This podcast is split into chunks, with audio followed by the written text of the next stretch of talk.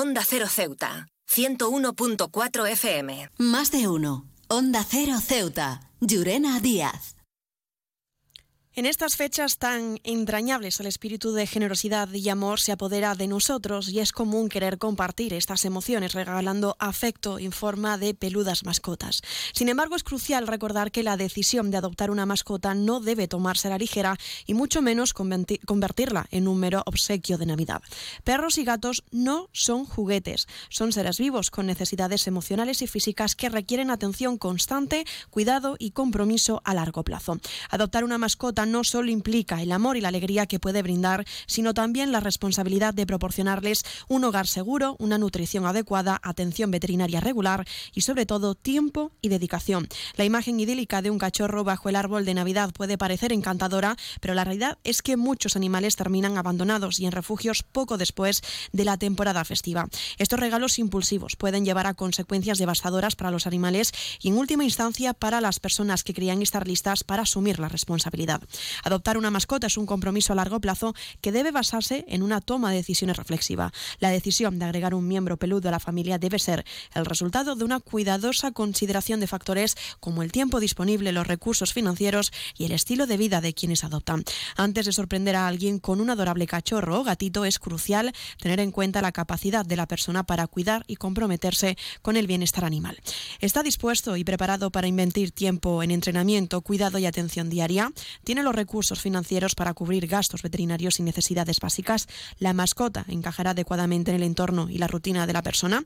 Recordemos que el verdadero regalo de la temporada es la alegría de compartir momentos especiales con nuestros seres queridos. En lugar de dar un animal como regalo, brindemos amor y cuidado a los que ya están en nuestras vidas y respetemos la importancia de adoptar con responsabilidad y consideración.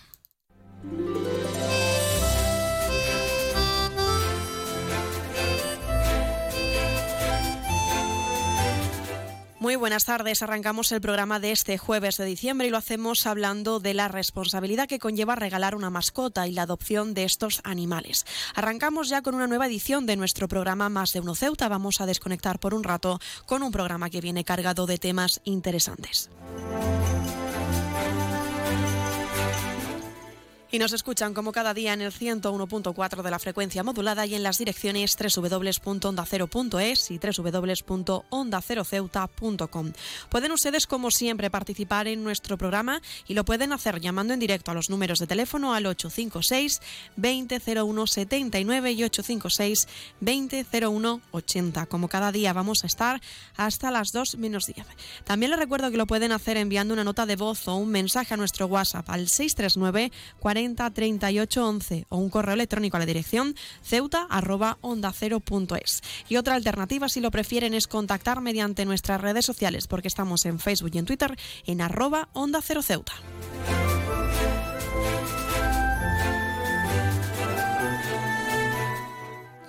Pueden trasladarnos su opinión sobre lo que consideran la adopción, si consideran que regalar un animal en estas fechas supone un riesgo o que le han pedido por Navidad a los Reyes Magos o a Santa Claus. También pueden participar en nuestro programa para felicitar a un ser querido que cumpla años, dedicarle una canción o incluso pedirnos que suene durante los próximos minutos su tema favorito. Y en estas fechas pues también pueden enviar un mensaje para felicitar la Navidad y Año Nuevo en la distancia a un familiar.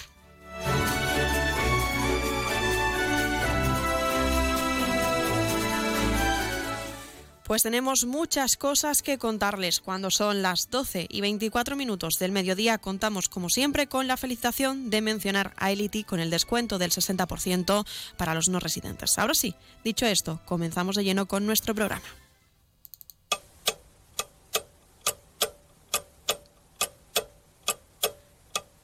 Y lo hacemos conociendo la última hora y es que la Asamblea de Ceuta ha celebrado un pleno extraordinario para renovar las vicesecretarias de la mesa de la Asamblea y es que Melchor León, diputado del Partido Socialista, ha jurado ya su cargo en el que ha tenido lugar en la sala de plenos de la Asamblea en esa celebración de la sesión extraordinaria para elegir las vicepresidencias de la mesa. León, si sus León sustituye a Cristina Pérez, la actual delegada del Gobierno, quien a su vez relevó el puesto a Rafael García, que queda ahora como jefe de gabinete de la delegación del Gobierno.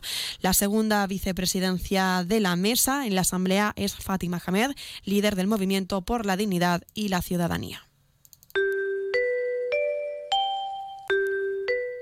Y vamos a conocer la previsión meteorológica que nos acompañará en el día de hoy. Según apunta la Agencia Estatal de Meteorología, para la jornada de hoy tendremos cielos parcialmente cubiertos con temperaturas máximas de 17 grados y mínimas de 11. Ahora mismo tenemos 17 grados y el viento sopla de componente variable con tendencia a cambiar a levante.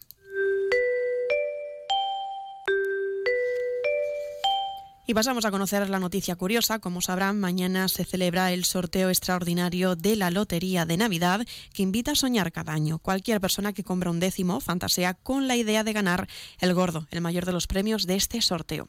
No hay que olvidar que son 400.000 euros los que se obtiene si te toca este premio. Si bien queda algo como 328.000 netos si descontamos el dinero que se lleva Hacienda en la lotería, las probabilidades de resultar ganador están ahí ahí, aunque sea el 0 0,001%, pero esa probabilidad existe. Ahora dicho esto, ¿se puede realmente dejar de trabajar? En teoría sí, pero siempre que se administre bien ese dinero. Sobre esto último, las estadísticas demuestran que un porcentaje bastante alto de los ganadores de la Lotería de Navidad se arruinan en los siguientes cinco años. Es posible vivir sin trabajar durante unos años considerables si nos toca el gordo de la Lotería de Navidad, tomando eso sí como referencia la encuesta de presupuestos familiares del INE, donde indica que el gasto medio por hogar es de 26.000 euros aproximadamente.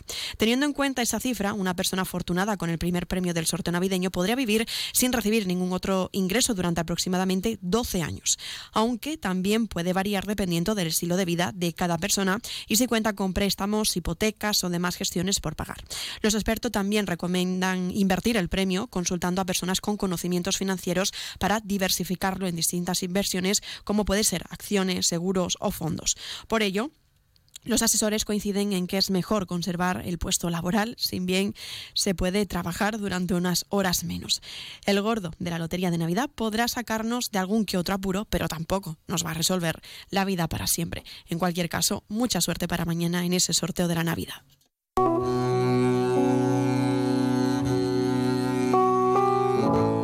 Y vamos a pasar a conocer la agenda cultural para trasladarle diferentes propuestas, sobre todo en estas fechas navideñas. Y es que el próximo día 28, el jueves, se va a llevar a cabo Alegro en Navidad en el Teatro Auditorio del Rebellín a las ocho y media de la tarde.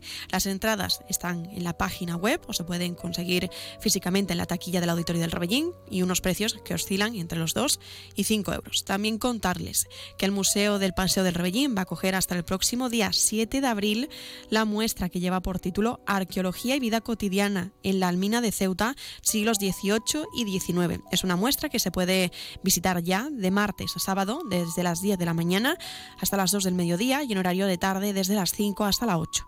Y los festivos y los domingos de 11 a 2. También recordarles que ya se ha inaugurado el mercado juvenil en la Plaza de los Reyes y que estará disponible tan solo durante la jornada de hoy.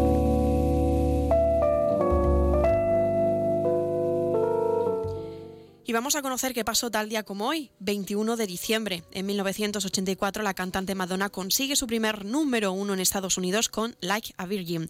En 1988 una, estalla una bomba durante el vuelo de un avión de la Pan Am que cae sobre la localidad escocesa de Lockby y causa 270 muertos. En 1989 guardias fronterizos germano-orientales inician la demolición del muro de Berlín en la puerta de Vanderburgo. En 1992 Polonia Polonia, República Checa, Eslovaquia y Hungría crean una zona de libre comercio en vigor desde el 1 de marzo del año siguiente. En 2007, Europa sin fronteras del espacio Schengen se extiende de, 14, de 15 a 24 países, con la incorporación de Estonia, Letonia, Lituania, Polonia, Hungría, República Checa, Eslovaquia, Eslovenia y Malta. Es en 2009 cuando Leo Messi gana su primer mejor jugador mundial de la FIFA, días después de conseguir su primer balón de oro. En 2018, el, consejero, el Consejo de Ministros aprueba la subida de salario mínimo a 900 euros y en 2022, el ex campeón de motociclismo español, Sito Pons, es absuelto del fraude fiscal por el que afrontaba 24 años de cárcel.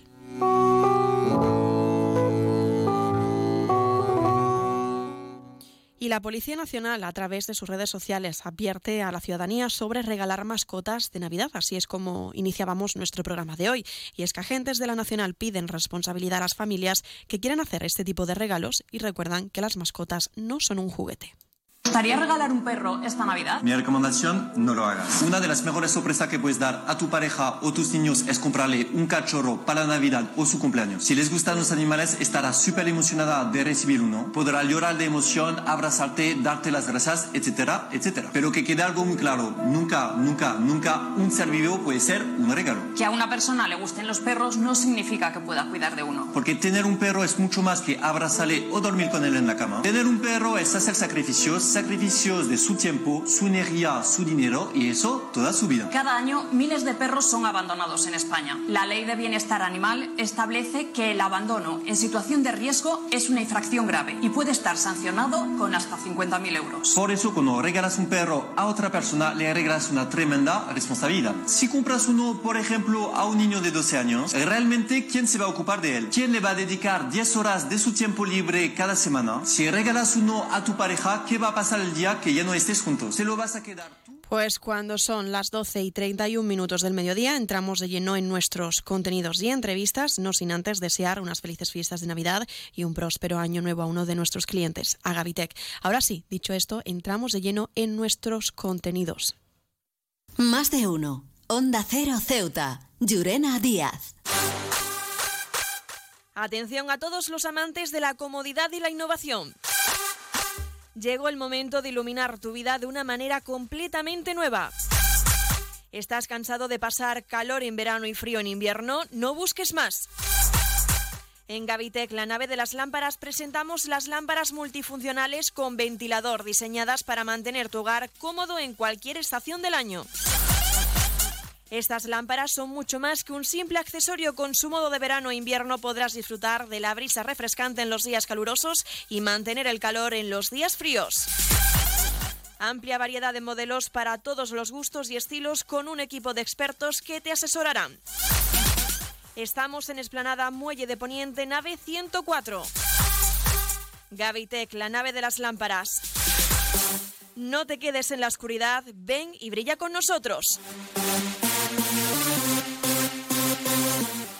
Perfumería, productos para el cuidado de la piel, licores, relojería, joyería de marcas como Pandora, Swarovski y muchas más. Un regalo hay que saber elegirlo. Duty Free. Disfruta de nuestra tarjeta de fidelidad porque en Duty Free premiamos a nuestros clientes. Duty Free, el mejor regalo.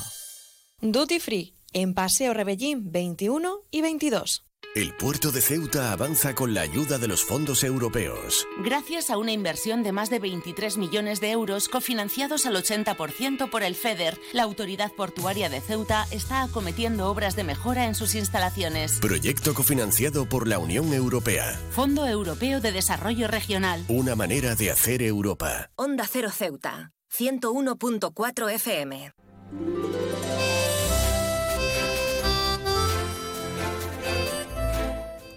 Pues seguimos aquí en nuestro programa Más de Uno Ceuta y un mes más en este en este mes que acaba, donde acaba el año, vamos a hablar ya de nuestra sección Arquitectos en la Onda sobre diversos temas y en esta ocasión tenemos la oportunidad de hablar con José Montes. Él es arquitecto especializado en el campo de estudio y de la investigación. Vamos a hablar sobre la importancia de la divulgación y difusión del patrimonio. José Monte, muy buenas tardes. Hola, buenas tardes. Antes de comenzar, de entrar de lleno más específicamente o más detalladamente, ¿qué factores son los más destacables en esta iniciativa sobre la acción divulgativa y la difusión sobre el patrimonio, claro? Pues mire usted, vamos a ver, eh, nuestro, el, patrimonio cultural de una, de una región eh, forma parte indisoluble de su historia y por lo tanto eh, la sociedad debe conocerlo. Al igual que las administraciones tienen la obligación de protegerlos, conservarlos, eh, recuperarlos, investigar sobre los mismos, tiene igualmente la eh, obligación primordial de eh, darlo a conocer, de transmitirlos a las generaciones futuras. Y esto solamente es posible mediante la divulgación y la difusión, porque además cobra vital importancia este hecho cuando eh, la sociedad eh, toma conocimiento de este patrimonio eh, heredado, es cuando realmente toma conciencia sobre el mismo.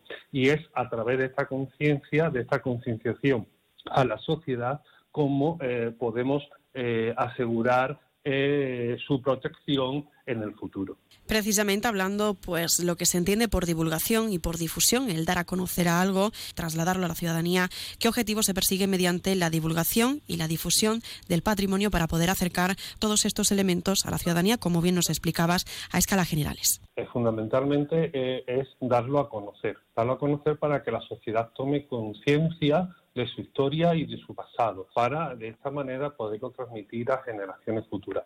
Y como apuntábamos, esta acción de, comunicación eh, se puede llevar a cabo de, dos formas diferentes, mediante la difusión o mediante la divulgación.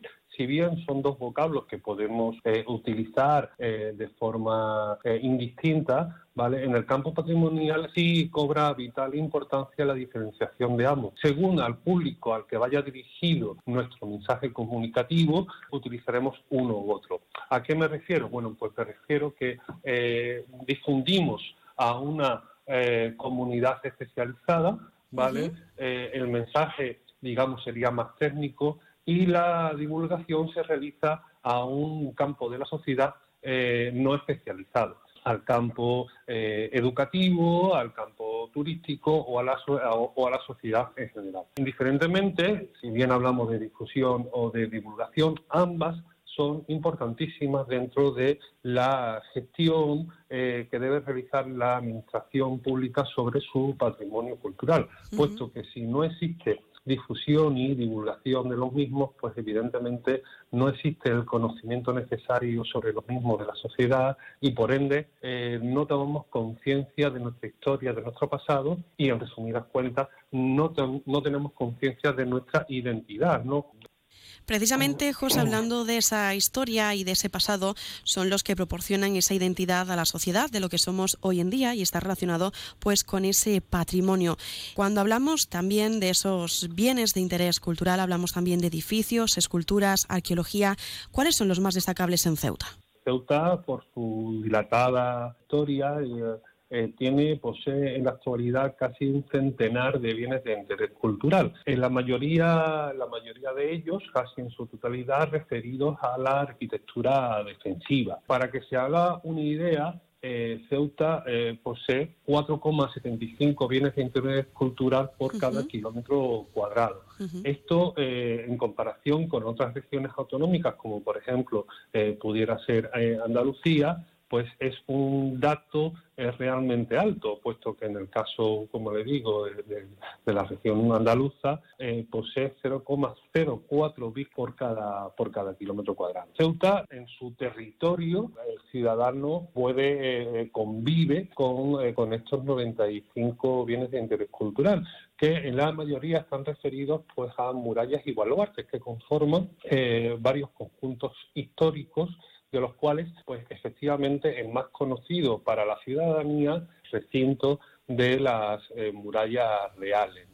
Pero, sin embargo, eh, Ceuta eh, posee otros tantos ¿no? que malviven al paso del tiempo y que se encuentran en un estado de deterioro y de conservación que hacen primordial que las políticas de nuestra ciudad con respecto a este patrimonio pues se vuelquen en una gestión eficaz hacia la protección, hacia la conservación, hacia el mantenimiento y, en definitiva, a poner en valor este rico patrimonio que poseemos y que, por desgracia, a día de hoy en muchos de los casos, perdóneme un poco la expresión, pero casi lamentable el estado en el que se encuentran.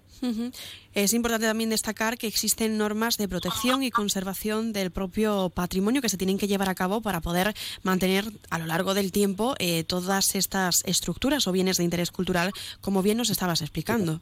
Sí, efectivamente, el Estado y por ende eh, las comunidades autónomas eh, poseen los documentos o los reglamentos legales pertinentes para llevar a cabo la protección del patrimonio. Pero no solamente se debe de proteger y conservar, sino que además eh, se debe realizar una gestión eficaz del mismo, puesto que de nada nos vale conservar un bien de interés cultural, pero sin embargo que luego no tenga uso por parte de la sociedad, puesto que estos bienes deben mm, integrarse integrarse en la sociedad moderna de, hoy día. Por eso debe ser eficaz las políticas que eh, planteen las, las administraciones públicas en esta en, este tema, es decir, se deben de eh, deben de convivir en tanto la protección y la conservación del patrimonio con la gestión. Se deben de eh, mimetizar con la sociedad moderna de hoy día para que al final ésta pueda disfrutar de este, de este patrimonio. En el caso de Ceuta, más allá de las murallas reales, eh, hay casos, demandan desde hace, desde hace eh, muchos años una actuación rápida y eficaz por parte del gobierno local. Me refiero, por ejemplo, al castillo de San Amaro, está completamente abandonado, ha sido pasto de ocupaciones ilegales, de incendios y constituye uno de los edificios más emblemáticos de, que conformaban el recinto fortificado del recinto del Hacho, o eh, en la costa sur, ¿no? Y también en este en este ámbito otro otro edificio, pues el de eh, podría ser la cárcel de, mujeres, ¿no? que también está eh, en estado de ruina y que en su día ¿no? Eh, también fue pasto de las, de las ocupaciones ilegales. Estos dos inmuebles son bueno, pues claros ejemplos del rico patrimonio que posee la ciudad y a la vez de la, la no actuación por parte de la de ponerlo en valor y no solamente, como le decía anteriormente, de ponerlo en valor, de protegerlo, de conservarlo, sino también de eh, ponerlo en uso para el disfrute de la ciudadanía, porque hay que recordar solamente eh, a través de la, la, la, utilización de estos bienes, cómo podemos asegurar la conservación en un futuro y por ende, bueno, pues dejarlo en herencia a estas generaciones futuras, ¿no? Como le decía. José, además de ensalzar el estado en el que se encuentran estos bienes, ¿no? En cuanto a la conservación y la actuación por parte de las administraciones, también de la administración local, también no dejar a un lado la necesidad de la difusión y la divulgación, como hablábamos al principio a la hora de introducir esta sección, que también son importantes, como nos explicabas, en el sector turístico, en el de la educación o de la sociedad en general. No nos quedan muchos más minutos, pero resaltar si existe falta de interés por parte de la ciudadanía en conocer ese patrimonio ceutí, ese rico patrimonio ceutí, con esa necesidad de divulgar y difundir a la sociedad de lo rico que somos aquí en Ceuta por tener o poseer, en ese sentido, en nuestro territorio los diferentes, bueno, casi un centenar, nos has dicho, un centenar eh, de bienes de interés cultural. Pues mire, yo creo que no hay falta de interés, lo que hay es eh, falta de políticas efectivas en cuanto a la difusión y divulgación se refiere. Si se realiza un análisis pormenorizado de las leyes autonómicas que posee nuestro Estado, hay que recordar que Ceuta y Melilla no poseen una, regulación propia en esta materia. Tan solo siete u ocho leyes autonómicas contemplan un articulado específico para la difusión y la divulgación del patrimonio. Parece increíble, pero es así, ¿no? Y si vamos un poco más allá, momento que nos encontramos de eh, puramente digital, en estas leyes contemplamos como tan solo dos normas eh, patrimoniales autonómicas contemplan la utilización de las nuevas tecnologías eh, para la difusión y la divulgación del patrimonio. Yo creo que hace falta igualmente una apuesta decidida por, la, por las administraciones por legislar y asegurar que la divulgación y la difusión del patrimonio sea realmente efectivo y igualmente utilizando las nuevas tecnologías para ello.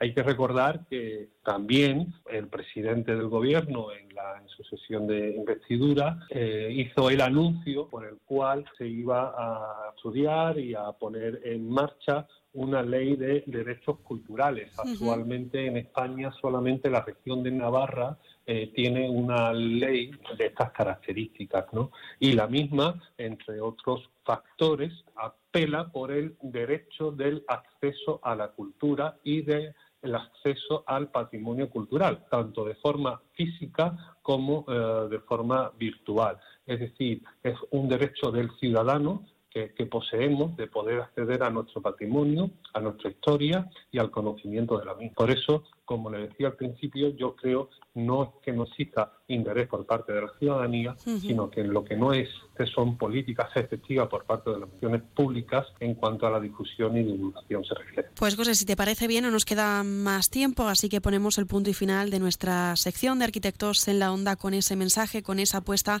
que por parte de las administraciones para que cale ese mensaje, para tenerlo en cuenta, por ejemplo, de cara al propósito del 2024 y se pueda acercar pues a la sociedad más ese patrimonio se pueda cuidar y se pueda conservar. José Montes, arquitecto especializado en el campo de estudio y de investigación, muchísimas gracias por estos minutos y para hablar sobre la importancia de la divulgación y la difusión del patrimonio. Muchísimas gracias por su tiempo.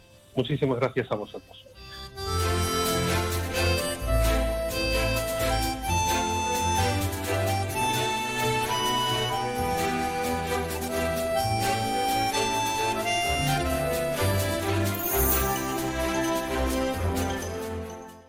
Más de uno. Onda Cero Ceuta. Llurena Díaz. La tienda de Mois ahora es Almacenes Mois. Seguimos siendo los mismos, pero ahora queremos atenderte más y mejor. Te lo mereces. Nos hemos trasladado a la calle Real 33, edificio Ainara, junto a Farmacia Nieto, antiguo taller de marquetería. Almacenes Mois, ahora más artículos, más novedades y como siempre con los mejores precios. Y no te pierdas nuestras ofertas y liquidaciones. Almacenes Mois, por y para ti. Atención conductores. ¿Quieres cerrar el año estrenando un nuevo vehículo? En Grupo Borras Automoción lo hacemos posible con nuestra oferta especial de fin de año. Escuchen esto. Todos nuestros vehículos en stock matriculados hasta el 31 de diciembre tienen descuentos especiales de hasta 8.000 euros. Sí, han oído bien, hasta 8.000 euros de descuento. No dejen pasar esta oportunidad única. Visítenos hoy mismo y llévese su vehículo nuevo con un descuento que no encontrará en otro lugar. Grupo Borras Automoción junto a Rotonda del Sardinero y Marina Española haciendo realidad sus sueños sobre ruedas. Oferta válida hasta el 31 de diciembre o fin de existencias. Visítenos en nuestras instalaciones para conocer más detalles.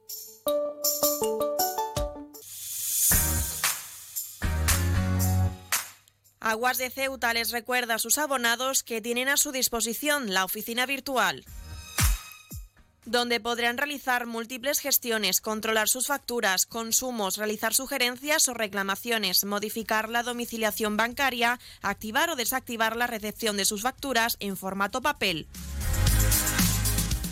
ACEMSA dispone además de una app en la cual podrán realizar avisos de averías, reclamaciones y disponer de acceso a diferentes links relacionados con nuestra empresa.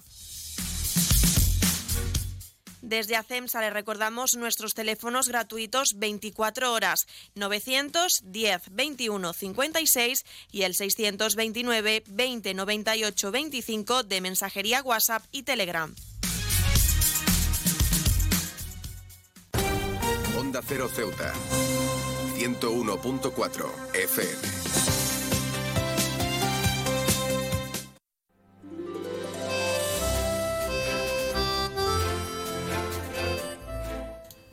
Pues continuamos aquí en nuestro programa Más de Uno Ceuta y como sabrán, pues se acerca la Navidad y muchas familias deciden regalar perros y gatos, algo que debemos tener en consideración y para ello vamos a hablar sobre los resultados de lo que esto supone y de lo que vamos a analizar, porque la Fundación Affinity ha presentado unos nuevos datos relacionados con el estudio Él nunca lo haría y para ello vamos a hablar con Laura Rodríguez. Ella es responsable de comunicación de esta entidad. Muy buenas tardes, Laura.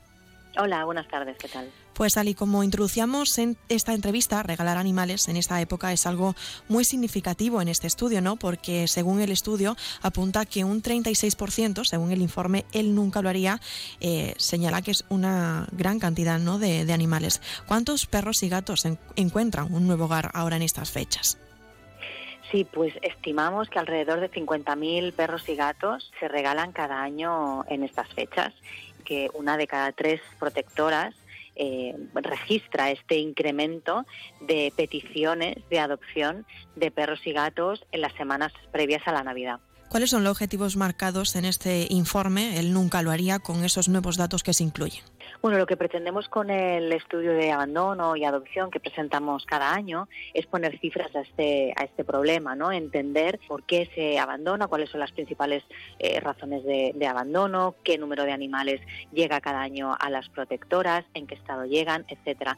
Y lo que hemos eh, podido hacer este año es hablar también de qué ocurre en las semanas, ¿no? En los días previos a la Navidad, si realmente las protectoras ven que hay un incremento de personas interesadas regalar animales y lo que hemos podido constatar es que sí, que de las peticiones que llegan a las protectoras, a alrededor de un 31% declaran que son para eh, regalar en Navidades y también nos aseguran las protectoras que hay muchas personas que no lo dicen abiertamente, creen que, que también hay una intención de regalar, con lo cual esta cifra podría ser todavía mayor. Claro, hablábamos precisamente de ese regalo que se hace en Navidad con respecto a las mascotas y tal y como nos comentabas, esa relación que existe al regalar un perro o un gato en cuanto, aunque sea en adopción, pero que también se registra un elevado número de abandonos tras esas fiestas, es decir, a primero de año. Incidir ¿no? en esa concienciación y reflexión de las familias que quieren pues dar una nueva oportunidad a esas mascotas con el tema de la adopción, pero también evitar que siga incrementándose ese dato con respecto al abandono de animales.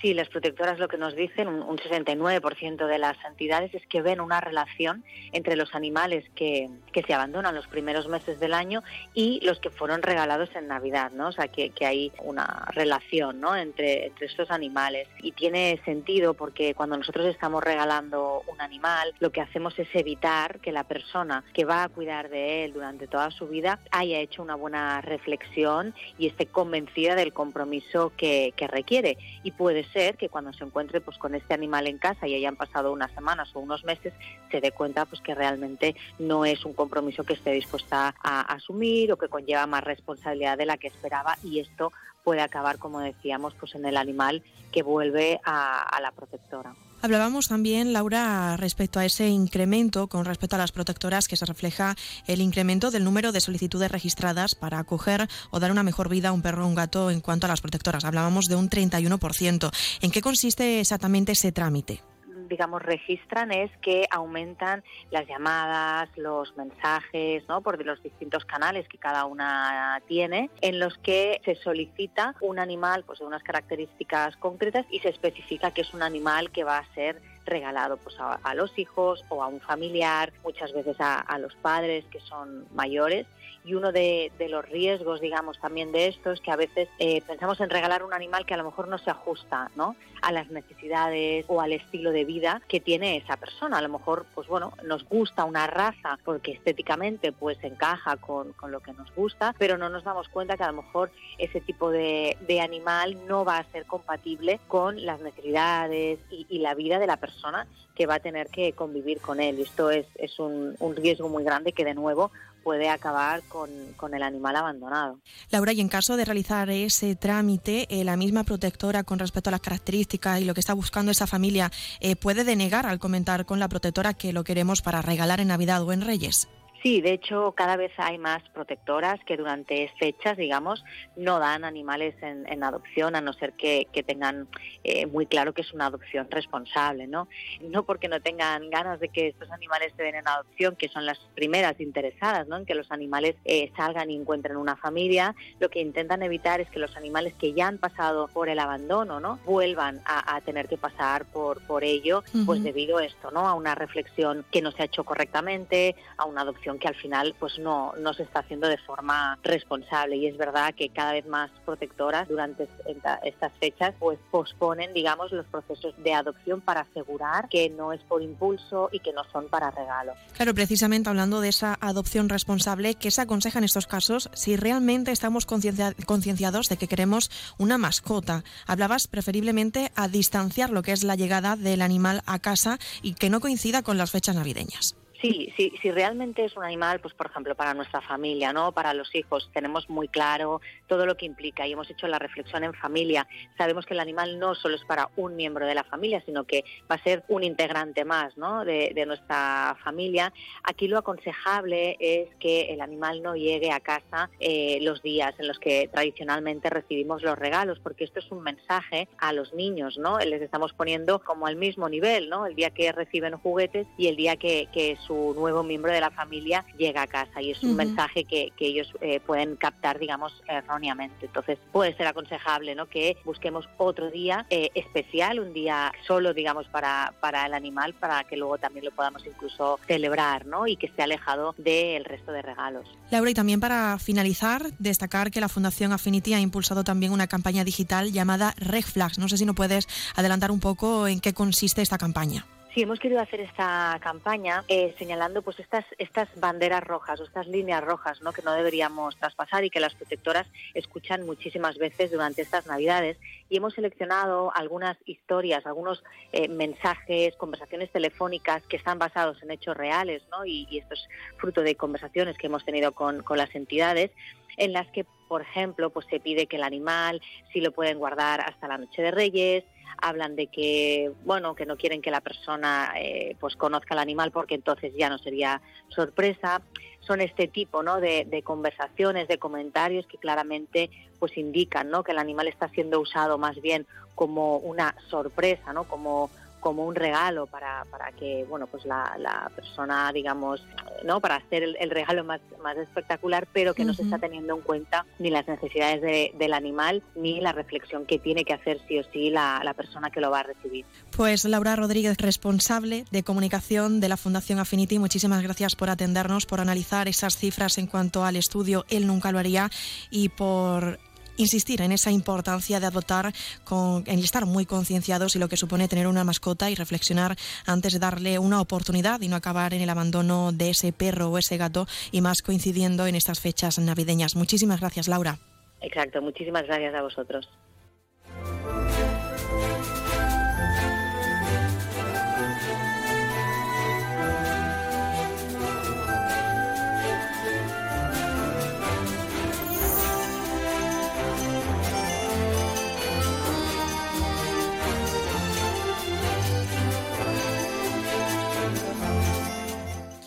Pues ya han escuchado a Laura Rodríguez, responsable de la Fundación Affinity, sobre la importancia de concienciarse sobre la responsabilidad que supone tener una mascota y que muchas familias pues optan a regalar tanto a perros como a gatos a los más pequeños de la casa o algún familiar o ser querido en estas fechas tan señaladas y sobre la concienciación también de adoptar y darle una segunda oportunidad a esos animales, a esas mascotas que se convierten al fin y al cabo en un miembro más de nuestras familias.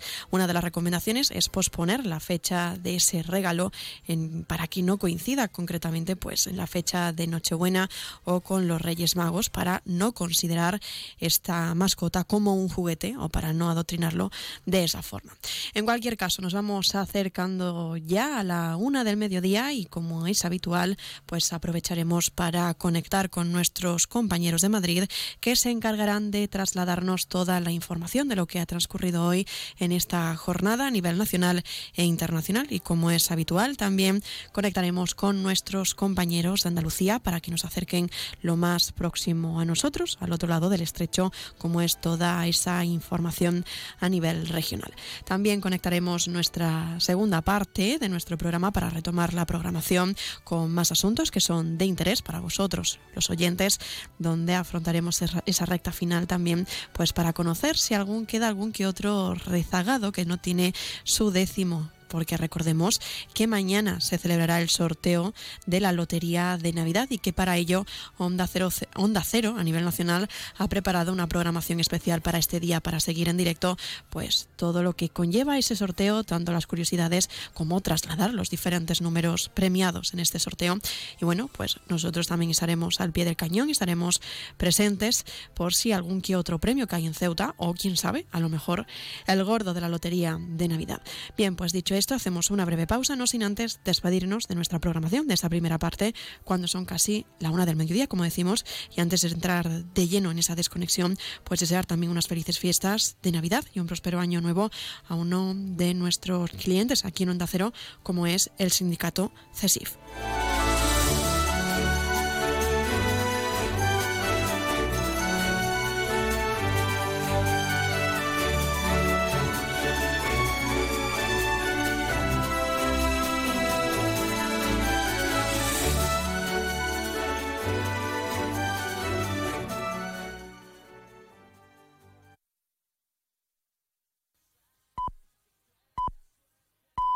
Es la una de la tarde, mediodía en Canarias.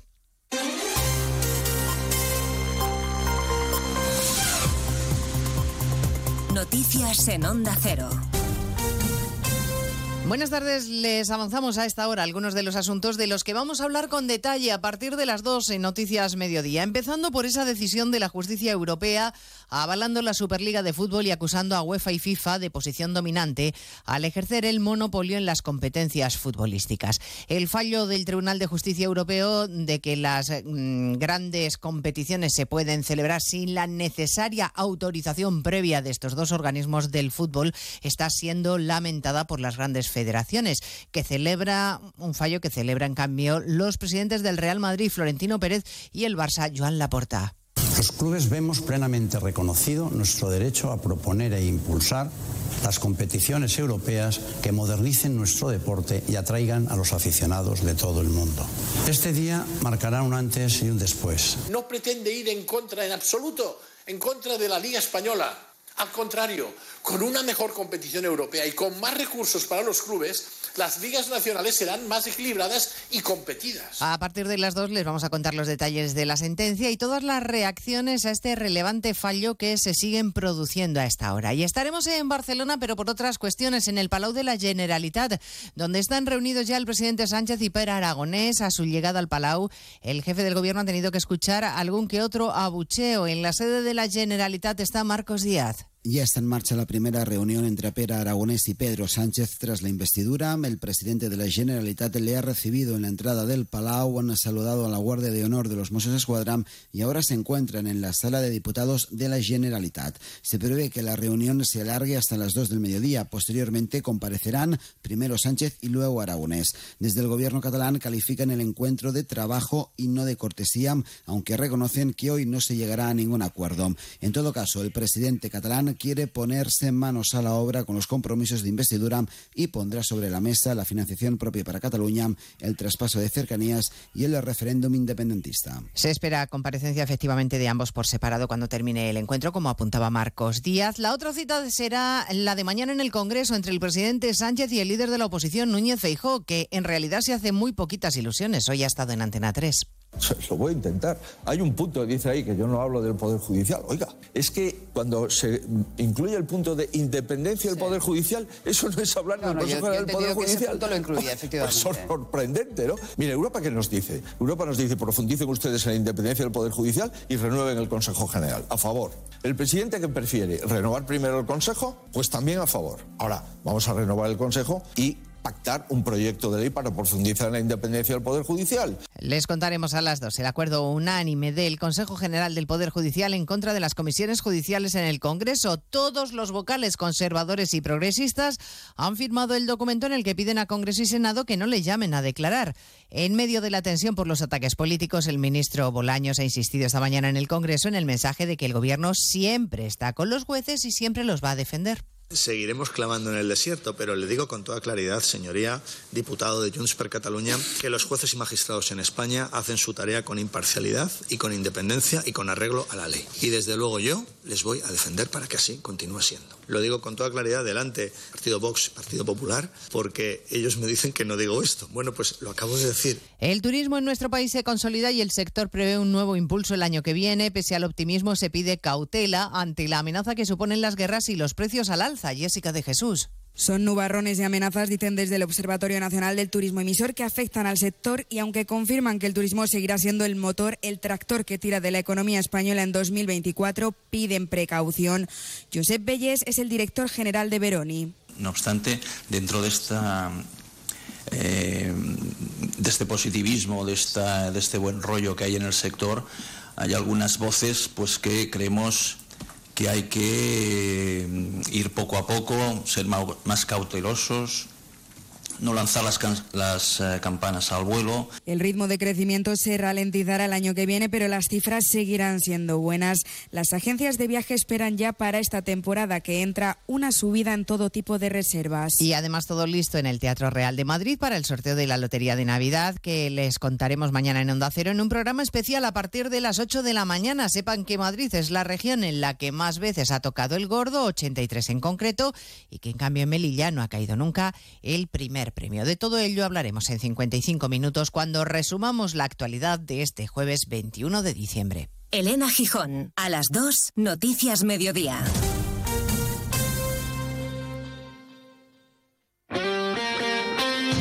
Este jueves hay liga en Radio Estadio. ¿Qué equipo cerrará el año siendo el líder? Hay dos candidatos y la resolución queda para el último capítulo de la jornada. El Girona, líder, visita al Betis y el Real Madrid viaja a Vitoria para enfrentarse al Alavés. Además, Cádiz Real Sociedad y Mallorca Osasuna, con las paradas habituales en los estadios de Segunda División. Este jueves desde las 6 de la tarde, toda la liga te espera en Radio Estadio, con Edu García. Te mereces esta radio. Onda Cero, tu radio.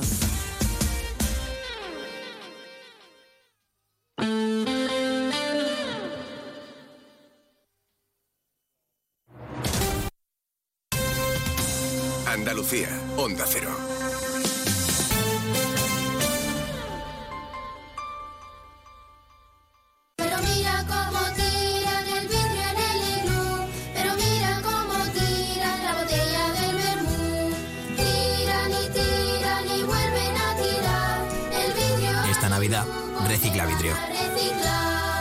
Junta de Andalucía, Federación Andaluza de Municipios y Provincias y Ecovidrio. Termina el año en verde con los Social Energy Green Days. Llévate 200 euros en tu batería virtual con Quiroluz. Con seguro todo riesgo incluido los dos primeros años y grandes descuentos con hasta 25 años de garantía en todas nuestras instalaciones de primeras marcas. Pide tu cita al 955 44 11 11 o socialenergy.es. La revolución solar es Social Energy. La Consejería de Desarrollo Educativo y Formación Profesional ha actualizado el equipamiento técnico de 868 ciclos formativos con una inversión de más de 12 millones de euros. Andalucía apuesta por la formación profesional. Proyecto y difusión financiado por Fondos FEDER. Junta de Andalucía. Sobre todo, Onda Cero Andalucía. En Onda Cero, Noticias de Andalucía. Jaime Castilla. Buenas tardes, hacemos a esta hora un repaso de la actualidad de Andalucía de este jueves 21 de diciembre, día en el que han sido aprobados en el Pleno del Parlamento andaluz los presupuestos autonómicos para el año 2024, con el único voto a favor del PP y el rechazo del resto de grupos. Son un total de 46.753 millones de euros, un aumento de más de 6 puntos en comparación con las cuentas de este año, de los que más de la mitad van destinados a financiar servicios públicos como la sanidad o la educación. Finalmente han sido aceptadas 85 enmiendas de todos los partidos. En Córdoba, la Guardia Civil y los bomberos buscan a dos militares desaparecidos durante unas maniobras en un lago del municipio de Ovejo, Nacero, Córdoba. María Luisa Hurtado. Los militares se encontraban de maniobras junto a otros compañeros de la Brigada Guzmán, el Bueno 10, con base en Cerro Muriano, dos de los cuales han sido rescatados con síntomas de hipotermia. En las tareas de búsqueda participan además soldados especializados en actividades subacuáticas. En Cádiz, nueve personas han sido detenidas en una operación de la Policía Nacional y Vigilancia Aduanera en la que han intervenido cuatro toneladas de hachís en una guardería de Rota, Onda Cero Cádiz, Carmen Paul.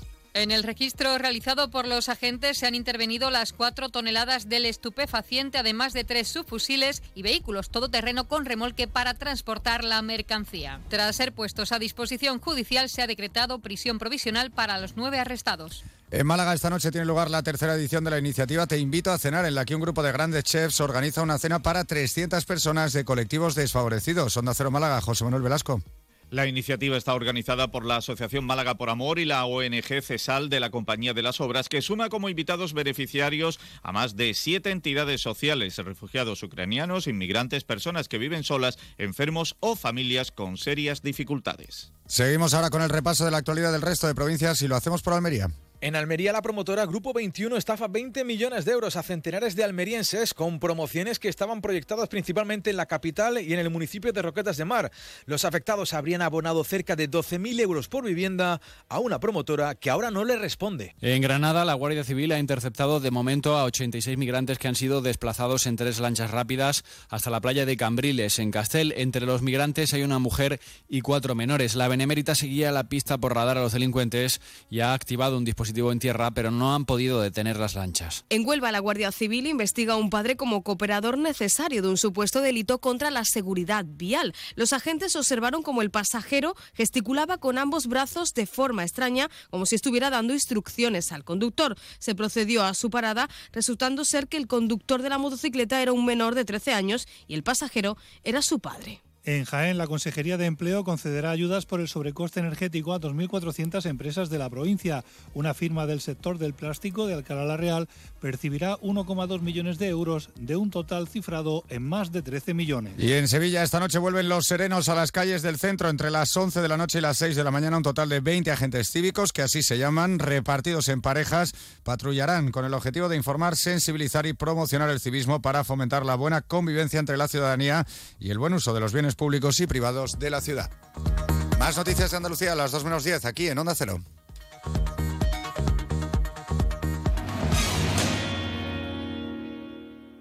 Onda Cero.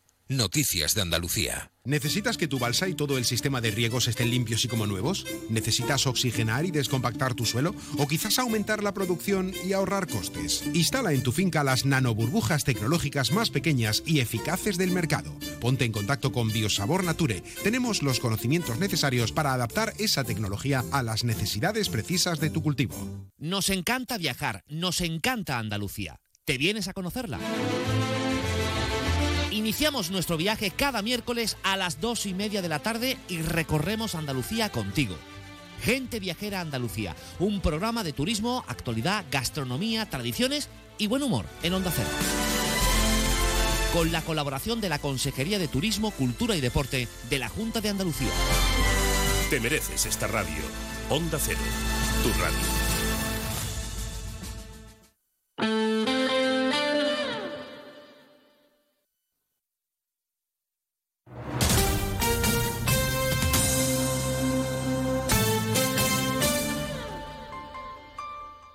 Onda Cero Ceuta, 101.4 FM. Más de uno. Onda Cero Ceuta. Llurena Díaz.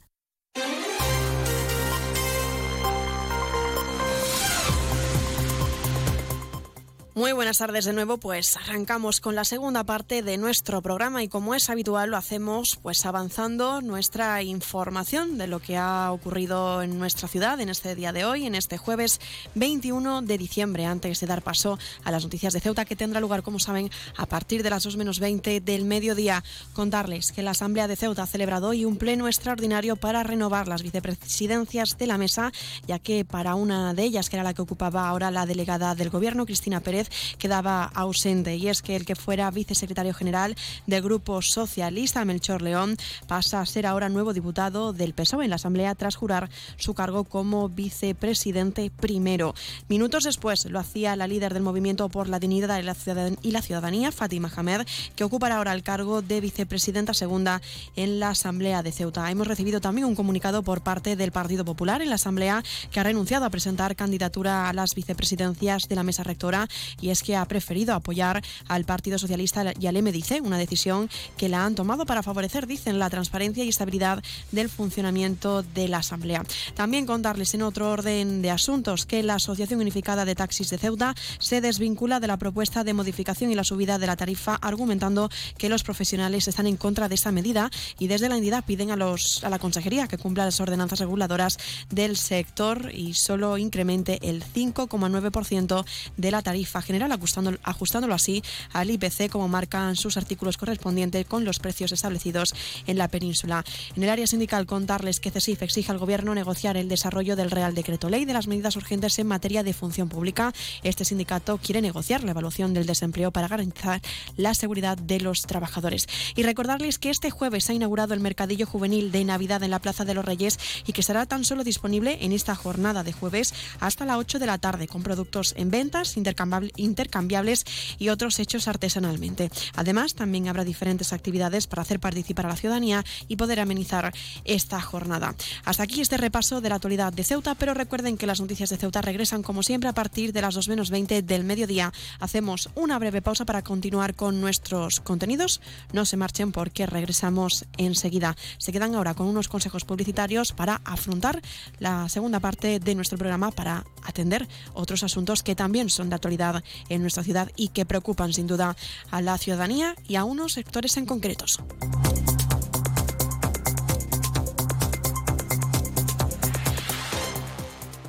Onda Cero Ceuta, 101.4 FM.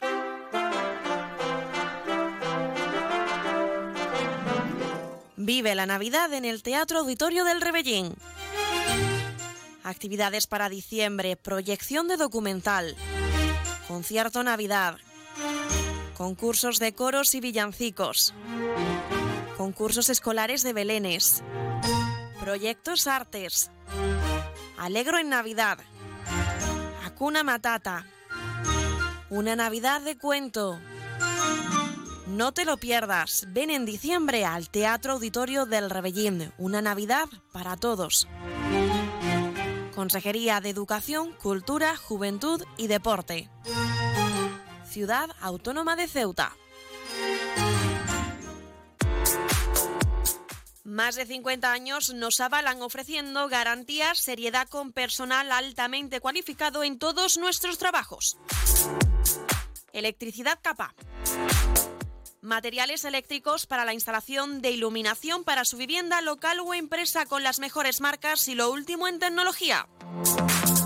Proyectos eléctricos, cálculos lumínicos, diseño de instalaciones, redes informáticas, lo último en tecnología LED, domótica, ahorro y eficiencia energética. El futuro es la energía verde, la sostenibilidad y las energías renovables. En Electricidad Capa pensamos en su ahorro energético ofreciéndole la instalación de nuestras placas solares. Nos encontramos en Esplanada Muelle de Poniente, nave 9, teléfono 956 51 91 17.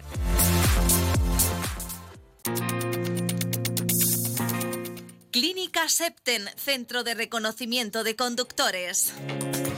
Promoción especial, reconocimiento médico para obtención por primera vez de permisos de conducción, antes 25 euros y ahora 15 euros. Foto incluida. Estamos por las mañanas y por las tardes. Horario de lunes a jueves de 14 a 21 horas y martes, miércoles y viernes de 8 a 15 horas. Teléfono 856 20 14 46. Marina Española 9. Clínica Septen, siempre tú.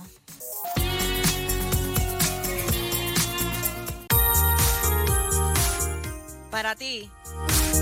Para todos. En Librería Sol encontrarás el regalo adecuado para estas fechas. Librería Sol. Como siempre, las últimas novedades publicadas tanto para adultos como para infantil. Y recuerda que disponemos del más amplio surtido en cómics, así como en juegos educativos. Y como siempre, si no lo tenemos, te lo pedimos sin cargo alguno. Librería Sol, un regalo perfecto con marca de prestigio Faber Parque Postcard y una nueva línea de diseño en escritura que te cautivará. Para que en este 2024 no se te olvide nada, disponemos de un amplio surtido de agendas para todos los gustos. Estamos en calle Agustina de Aragón antes de llegar a la Iglesia de los Remedios. Librería Sol, desde siempre, contigo. Más de uno. Onda Cero Ceuta. Llurena Díaz.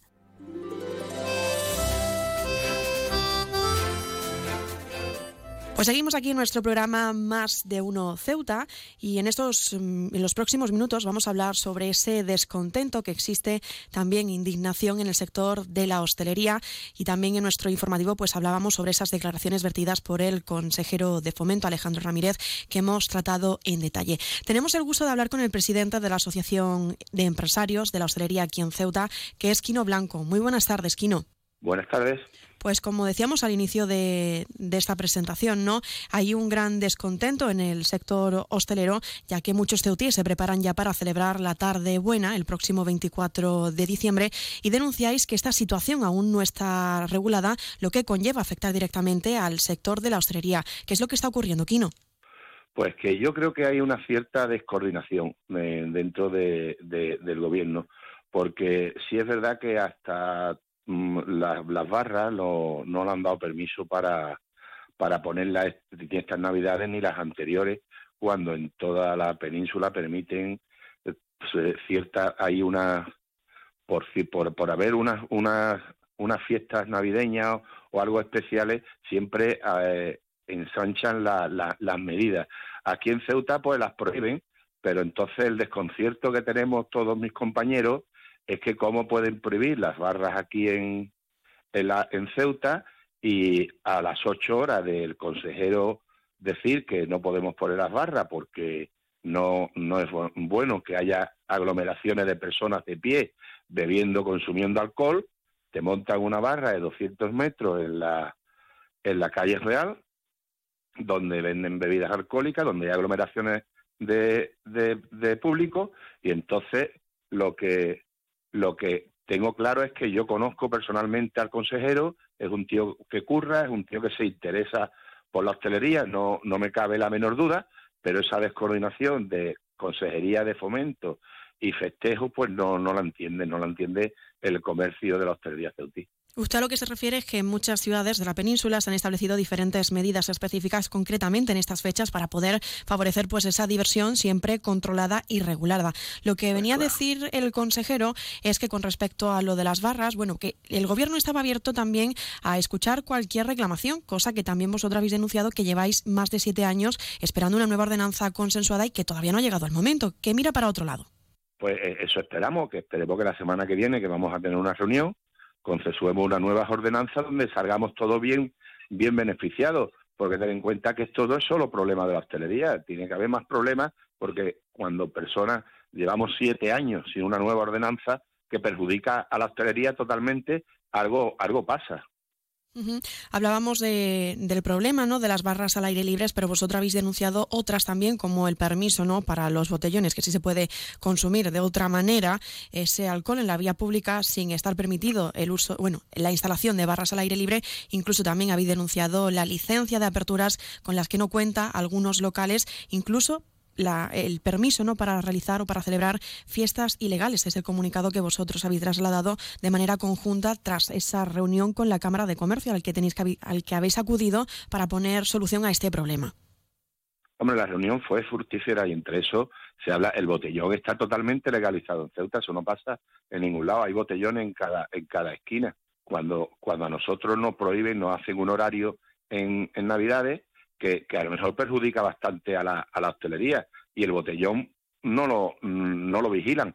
Dicen que ahora lo van a, lo van a mirar, pero claro, llevamos, vamos atrasados con ese tema del botellón.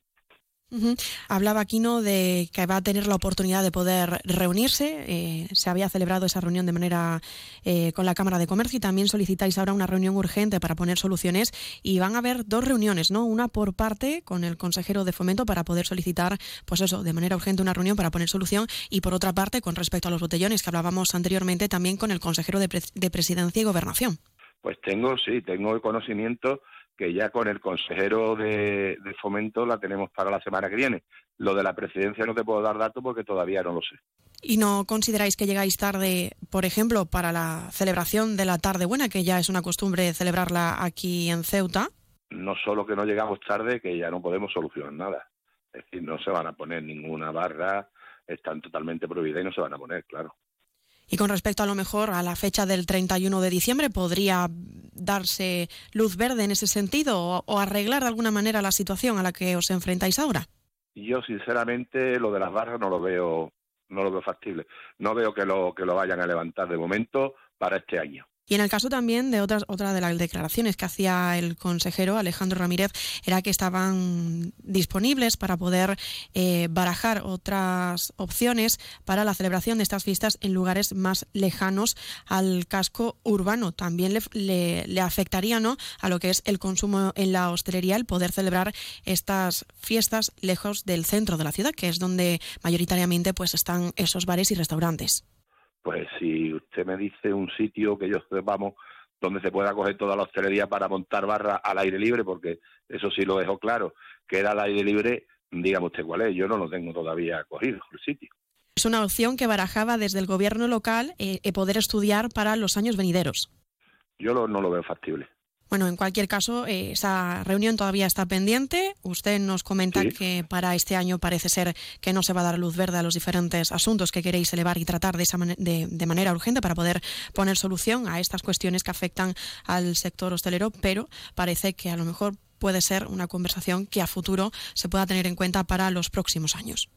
Y yo tengo claro que puede ser muy positiva, porque ya te digo que conozco bien al consejero, hemos trabajado mucho con él antes de que fuera consejero, fue director general de fomento, se interesó mucho, ha luchado mucho en la pandemia y espero que nos sentemos y arreglemos esto que en Ceuta es, eh, es contrario de muchas cosas que pasan en la península.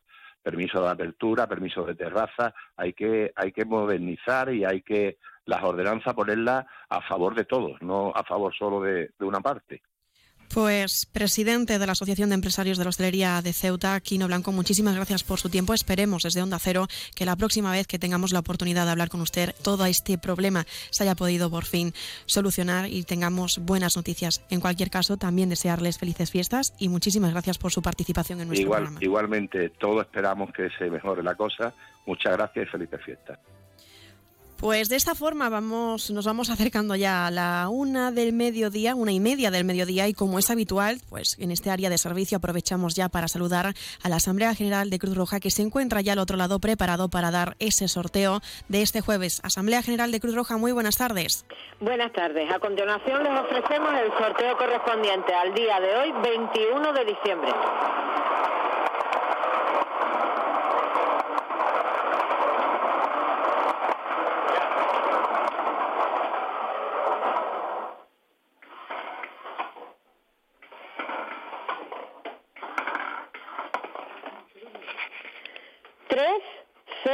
9. El número agraciado ha sido el 309. Enhorabuena a los ganadores y hasta mañana. Pues enhorabuena a los ganadores, si ya lo han escuchado hasta mañana. El número agraciado en el sorteo de la Cruz Roja hoy ha sido el 309-309, conocido popularmente como el zapato. También recordarles que mañana tendrá lugar el sorteo nacional de la Lotería de Navidad. En este área de servicio, aprovechar también para facilitarles los números de teléfonos que son de interés para la ciudadanía. Recuerde el teléfono de emergencias, el 112, el 016, el teléfono de la lucha contra el maltrato, el 900 018 018, si lo que quieren es denunciar alguna situación relacionada con el acoso escolar. También está a disposición el 024, el teléfono de atención a conductas suicidas. Si lo que quieren es contratar el servicio de taxi en nuestra ciudad, recuerden que hay dos empresas que lo gestionan. Se trata de la empresa de autotaxi.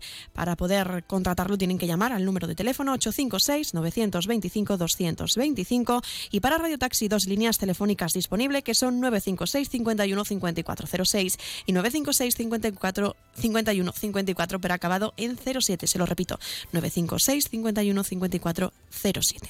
Y también recordarles cuáles son las farmacias de guardia que estarán disponibles en esta jornada de hoy, en este jueves 21 de diciembre. Será la farmacia de Guindos en la calle Real número 61, la farmacia Cruz, Cruz Blasco en la calle Teniente Coronel Gautier número 46 y también en horario nocturno en esta misma barriada, la barriada de San José tendrá lugar pues la farmacia Puya será la que estará disponible en horario nocturno en la calle Teniente Coronel Gautier, pero número 10 también en la barriada de San José. Con esto hacem- hacemos una breve pausa con algunas recomendaciones y seguimos con la reta final de nuestro programa. No se marche. En CESIF, la Central Sindical Independiente y de Funcionarios, todo lo que hacemos es gracias a ti. Porque con tu confianza y apoyo, tú lo haces posible. CESIF es otra clase de sindicato. Independiente y profesional, transparente y cercano. Sindicato más representativo en las administraciones públicas de España y en muchas empresas privadas. Sea cual sea tu profesión, en la función pública o en la empresa privada, CESIF es tu sindicato. Vota CESIF. Defiende tu trabajo. Onda Cero Ceuta, 101.4 FM. Un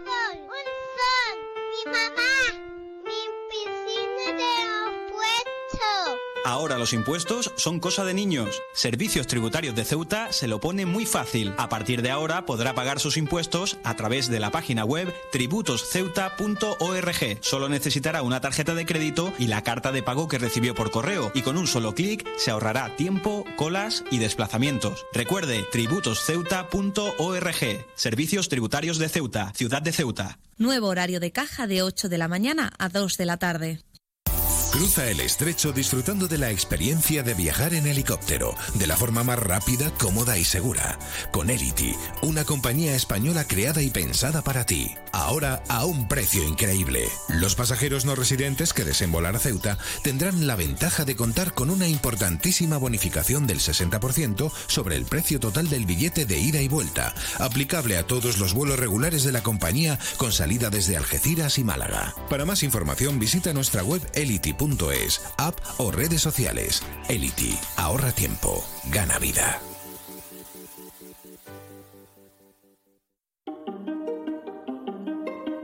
Campaña de vacunación contra la rabia. Obligatoria y gratuita hasta diciembre de 2023. Para perros, gatos y hurones. Ciudad Autónoma de Ceuta, Sanidad Animal. El puerto de Ceuta avanza con la ayuda de los fondos europeos. Gracias a una inversión de más de 23 millones de euros cofinanciados al 80% por el FEDER, la Autoridad Portuaria de Ceuta está acometiendo obras de mejora en sus instalaciones. Proyecto cofinanciado por la Unión Europea. Fondo Europeo de Desarrollo Regional. Una manera de hacer Europa. Onda Cero Ceuta. 101.4 FM.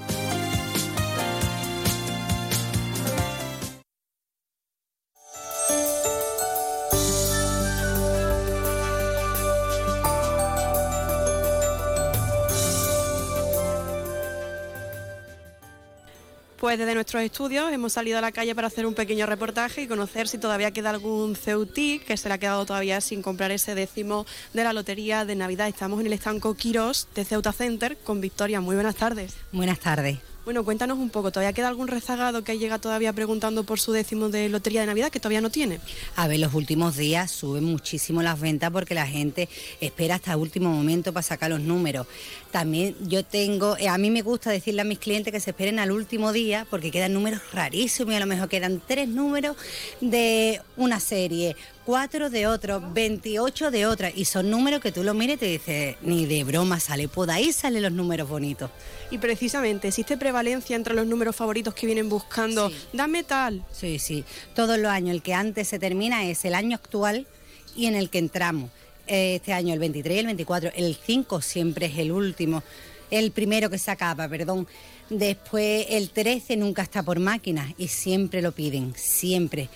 Y siempre hay numeraciones que la gente le tiene mucha cosa, pero nunca están disponibles. Pero yo confío que este año van a caer muchos, muchos, muchos en Ceuta. Precisamente, hablando de todos esos premios que pueden caer en Ceuta, ¿ha caído alguna vez aquí en el estanco Quiros de Ceuta Center? Sí, hace unos años dimos un cuarto premio de Navidad. ¿Y esperáis que este año vuelva a caer aquí? Yo espero que caiga en Ceuta, da igual quién lo dé, pero que caiga, que caigan muchos, que falta hace. ¿Y tus sensaciones a nivel personal, cómo crees que va a ir la cosa? Ay, yo te lo vuelvo a decir, yo espero que caigan muchos en Ceuta este año, muchos, muchos, pero no uno, 21, vamos. Pero entre tus entre tus previsiones a número, que toque el que tú llevas, seguro. pero en previsiones a número. Tres números. En, el en este estanco llevamos tres y yo me encantaría que uno de esos tres cayera. Es más, a uno le tengo más cosillas porque lo ha tecleado mi niña desde máquina. Mi niña el lunes hizo tres añitos y se sabe tres o cuatro números, no se sabe más. Y ella lo iba haciendo y le iba dando y diciendo, veremos a ver si este número está en máquina. Y cuando salió, mira, parecía que ya me había tocado. Y ya por último, para acabar, eh, un mensaje para aquellas personas que todavía no se han animado a comprar, para que vengan aquí al estanco Quiroga a comprar el décimo de la Lotería Navidad, que queda nada, un cuestión de días. pues que vengan, se animen y jueguen uno, aunque sea compartido, pero que lleven un numerito. Pues Victoria, muchísimas gracias por atendernos. Igualmente y feliz Navidad y suerte a todos. Pues no quedan días, tan solo quedan cuestión de unas horas y recordarles que aquí en Onda Cero tendremos una programación especial para poder seguir en directo ese sorteo de la Lotería de Navidad. También hemos tenido la oportunidad de salir a la calle para conocer si la ciudadanía ya tiene su décimo en mano. Eh, sí he comprado, sí, algo, muy poco. Sí, sí, es que todos los comprar todos los años, aunque es una paletita. Bueno, no solo comprar las que me traen compañeros del trabajo, o amigas o tal, las cojo, eso sí. Las obligatorias me dices tú, y si, te- y les, si les toca y yo no he cogido, entonces así las cojo. Sí, suelo comprar todos los años. La del trabajo, la compromiso y eso, bien. Algunas veces compro uno o dos, depende de, depende de la economía también, prácticamente sí. Hay veces, hay muchos años que compro una o compro dos y a ver si hay suerte. Pues mire, todavía no he comprado la lotería de Navidad. Es que yo a mí me- siempre me gusta comprar el último día. Así que deja, esperaremos. Bueno, yo eh, compro poco lotería de Navidad. Compro dos décimos. Uno para mí y otro para mis hijas. Compro un número siempre. Pues me compro el 11, porque el 11 me gusta.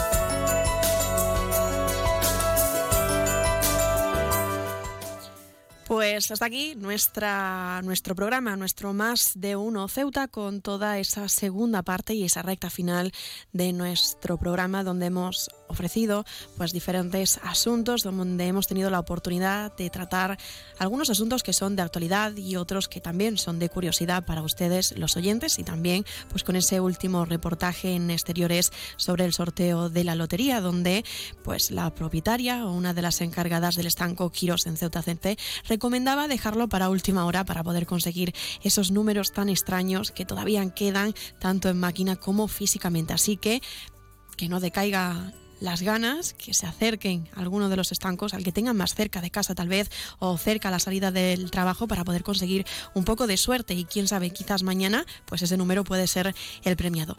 Hasta aquí nuestro programa de hoy. Vamos a dar paso en unos minutos a toda la información local con nuestro informativo del mediodía, que empezará a partir de las 2 menos 20. Se quedan con algo de música para desconectar de todo lo que ha sido el día de hoy, con algo de villancicos, porque ya llega el espíritu navideño a tan solo unos días de celebrar la Nochebuena, tanto en familia como con amigos. Recordarles que pueden participar en nuestro programa llamando en directo para comentarnos cómo lo van a celebrar o si tienen ya preparado el menú en estas fiestas. Se quedan con algo de música y enseguida retomamos la programación aquí en Más de Uno Ceuta. No se marchen que regresamos en tan solo unos minutos.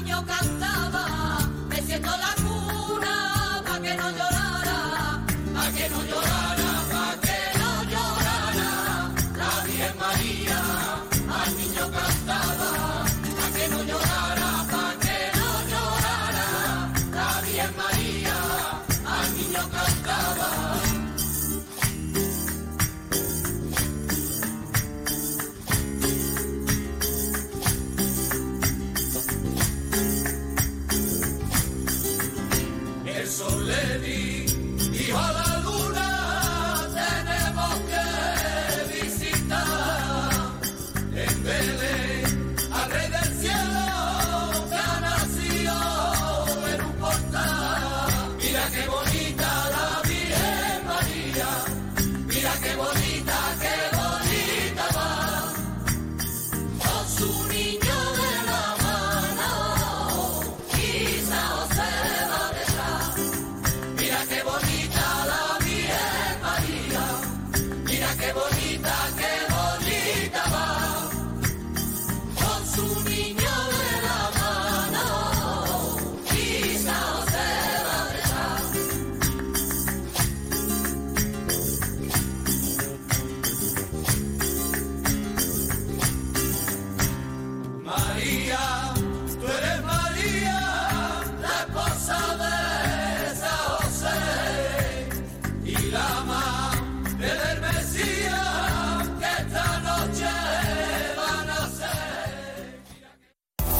El estrecho disfrutando de la experiencia de viajar en helicóptero de la forma más rápida, cómoda y segura.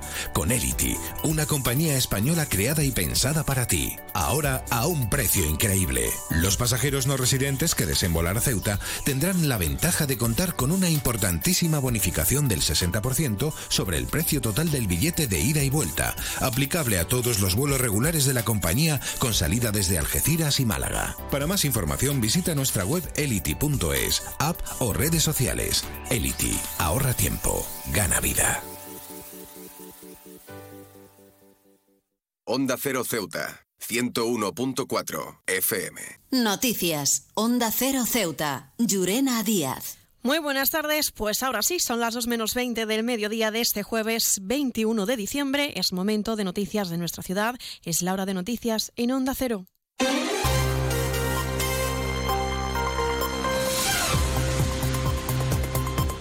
Y comenzamos, como siempre, nuestro informativo recordando la previsión meteorológica. Según apunta la Agencia Estatal de Meteorología, para la jornada de hoy tendremos cielos parcialmente despejados. Temperaturas máximas que alcanzarán los 17 grados y mínimas de 11. Ahora mismo tenemos 17 grados y el viento en la ciudad sopla de componente variable con tendencia a cambiar a levante durante la tarde.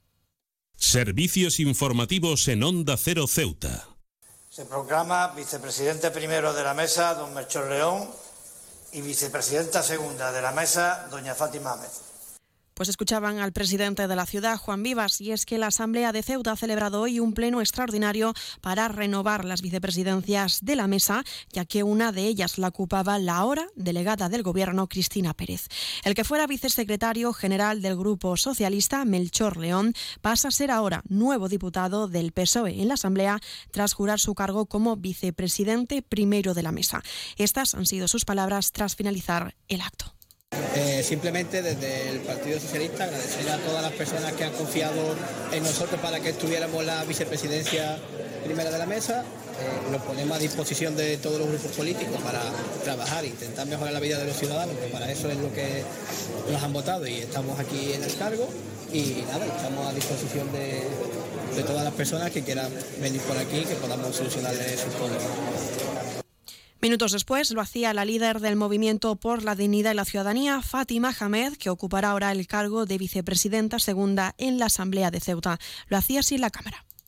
Prometo servir fielmente a España y a la ciudad autónoma de Ceuta, acatar la Constitución y nuestro Estatuto de Autonomía, guardar y hacer guardar las leyes, respetar los derechos y libertades de los ciudadanos y ciudadanas, guardar fidelidad al Rey y cumplir fielmente las funciones de vicepresidenta segunda de la mesa de la Asamblea de la Ciudad Autónoma de Ceuta.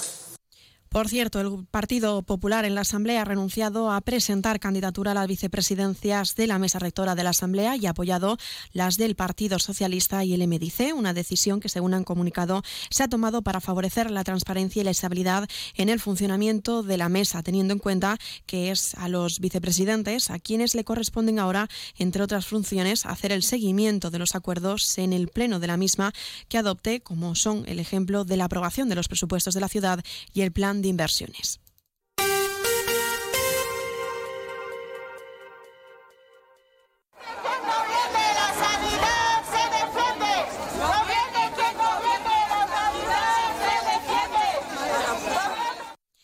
Y eso que escuchaban eran algunos de los cánticos que proclamaban alrededor de esas 300 personas que se manifestaban en el centro de la ciudad para exigir al gobierno de la nación para Ceuta una sanidad pública digna, de calidad y con recursos equiparables a los del resto del país. Una marcha que culminaba, en la Plaza de los Reyes con la lectura del manifiesto por parte del portavoz de la plataforma organizadora Todos por una sanidad digna. Escuchamos a Abdelmalik Mohamed. Este acto no marca el final, sino el inicio de un movimiento transformador, el comienzo de un cambio necesario y urgente en nuestra lucha por una sanidad de calidad. Los ciudadanos han hablado alto y claro, y es nuestro deber como sociedad civil y como seres humanos comprometidos escuchar y actuar. No podemos, no debemos descansar hasta que veamos transformaciones tangibles y palpables en nuestro sistema sanitario. El portavoz de la Asociación para la Defensa de la Sanidad Pública de Ceuta, Julián Domínguez, exigía un cambio radical en el sistema de salud para que no siga bajando la esperanza de vida en la ciudad. Desde hace más de cuatro años, proponer tanto a la ciudad autónoma como a la delegación del Gobierno y a los partidos mayoritarios un cambio radical en la sanidad pública, tanto en la asistencia sanitaria como en la salud pública de Ceuta, para que no siga bajando la esperanza de vida en Ceuta. Por eso tenemos que seguir peleando. También intervenía el presidente del Colegio de Médicos de Ceuta, Enrique Roviralta, en nombre de todo el colectivo profesional, agradeciendo la asistencia a la ciudadanía en esta lucha conjunta, decía, por mejorar la sanidad ceutí. Mm, El sentido de nuestra asistencia como médicos sois vosotros, los pacientes. Llevamos años denunciando la mala situación de, nuestra, de la sanidad de Ceuta. Al final, los perjudicados, por supuesto, sois vosotros, los pacientes, que son, como he dicho, el sentido de nuestra profesión, el sentido de nuestra, nuestra existencia. Ya era hora de que los pacientes, de que los ciudadanos salieran a la calle a exigir dejar de ser ciudadanos de tercera, que es lo que somos, y exigir, como bien has dicho, una sanidad digna, que es lo que nos merecemos los ceutíes. Onda Cero Ceuta, 101.4 FM. Más noticias. En Onda Cero, la Asociación Unificada de Taxis de Ceuta se desvincula de la propuesta de modificación y subida de la tarifa, argumentando que los profesionales están en contra de esta medida. Desde la entidad piden a la Consejería que cumpla con la ordenanza reguladora del sector y solo incremente un 5,9% la tarifa general, ajustándolo así, dicen, a la subida del IPC, como marca en sus artículos correspondientes. Hablamos ahora del área sindical y es que CESIF exige al Gobierno negociar el desarrollo del Real Decreto Ley de Medidas urgentes en materia de función pública. El sindicato quiere negociar la evaluación del desempeño para garantizar la seguridad de los trabajadores. Y cambiamos de asunto. La Fundación La Caixa, en colaboración con la ciudad, ha traído a Ceuta la exposición itinerante Empieza el espectáculo Georges Méliès y el cine de 1900, que se podrá visitar en los Bajos de la Marina, concretamente en el Parque Urbano Juan Carlos I, hasta el próximo día 21 de enero.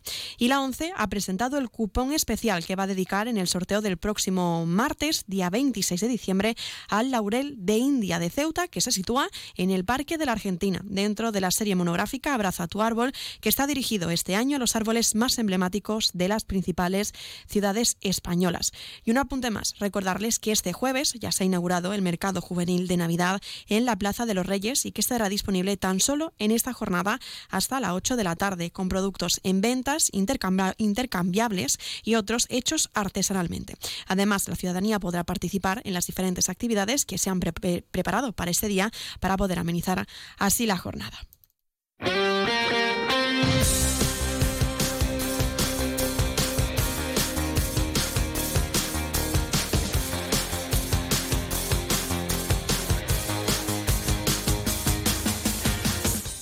Pasamos a conocer la información deportiva. El jugador del Club Natación Caballa, Manuel Matoso, ha sido convocado por segunda vez consecutiva con la selección española sub-16 para estar del 26 al 30 de diciembre en el CAR de Sat Cugat. La selección española de waterpolo está preparando y buscando su equipo para el Mundial, que se celebrará los días 18 al 24 de junio en Malta.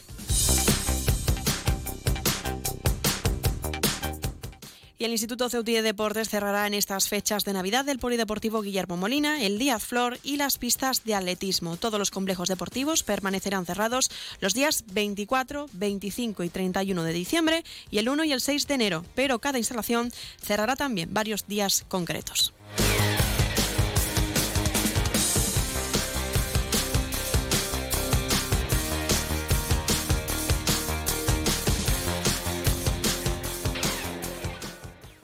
Noticias. Onda Cero Ceuta. Llurena Díaz.